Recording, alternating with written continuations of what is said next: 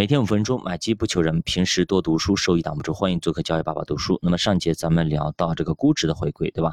那今天咱们看一下风格的均值回归。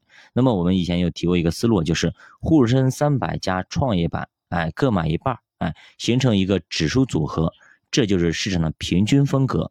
当你要买的基金大幅跑赢这个指数的时候，那么它未来很可能会跌回来，或者很久都不涨，趴地上。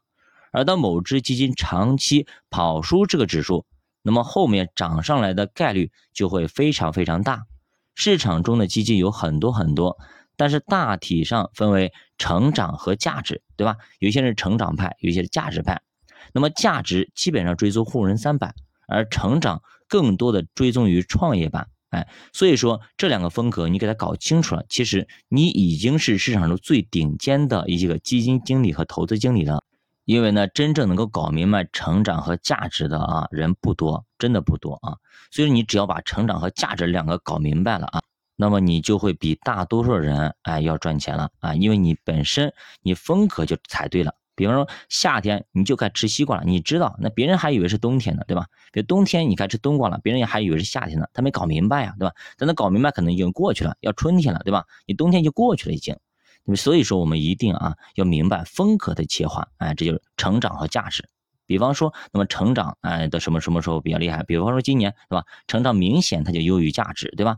但是当熊市下以后，可能价值又要优于成长了。所以这两个你要是搞明白、搞清楚，那么你就非常厉害了。哎，咱们其实聊到这里，就不得不提另外一种东西，叫做五种轮动。第一种呢是大类资产的轮动。也就是我们经常说的债券先涨，涨到一半，股票涨，股票涨到一半呢，债券就开始跌。同时呢，商品上涨，等股票和债券都跌了，商品就进入一个火爆期。这三类资产基本上是轮动的，他们仨都不涨的时候，就该持有现金。一些特大资金，比方说社保基金啦、养老基金，他们的配置思路是全都是大类资产的配置，因为大类资产配置的体量足够大，装得下他们。那么第二种轮动呢，叫风格轮动，也就是我们常说的成长和价值的轮动。这个呢有很多方式可以去判别，比方说经济越好越偏向成长，经济越差越偏向价值。因为呢经济差的时候大家都比较保守，这个时候都会买一些存款啦，买一些债券啦，对吧？但是风格激进的时候，好的时候大家可能会博高收益去买股票等等。那么再者就是。周期啊，利润周期往上走啊，偏向成长；利润周期往下走啊，偏向价值。再有就是宽松到社融上涨的前半段偏价值，社融的上涨的后半段可能到下跌的前半段偏成长。美债收益率上行偏价值，美债收益率下行偏成长啊。为啥会有这个区别？价值说白了就是低估值啊，估值低，业绩稳定。而成长是靠讲故事，市场驱动力大，哎，增长率高，就是很多人想炒这热点。那比方说，价值就是一个经济适用男或者老实人，而成长就是一个渣男，被渣男骗了，你就会老老实实的去找一个备胎，哎，去过老实人去过。但是老实人过一段时间发现太无聊了，老实人一点情趣也没有，又开始怀念怀念渣男这个什么，就是哄你开心啦，给你买花等等啊，风花雪月了。能把风格轮动做好的，就算是市场当中最顶尖的啊基金经理了。所以你现在看看啊，真的能够把这种风格做对的、做好，每一次压准的基金经理啊，凤毛麟角啊，凤毛麟角。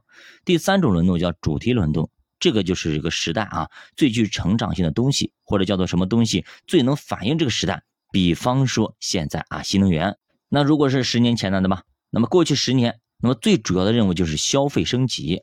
结果呢，茅台、格力，哎，蹭蹭蹭放上天，对吧？这些都是十年十倍的大回报、大牛股啊，龙头股。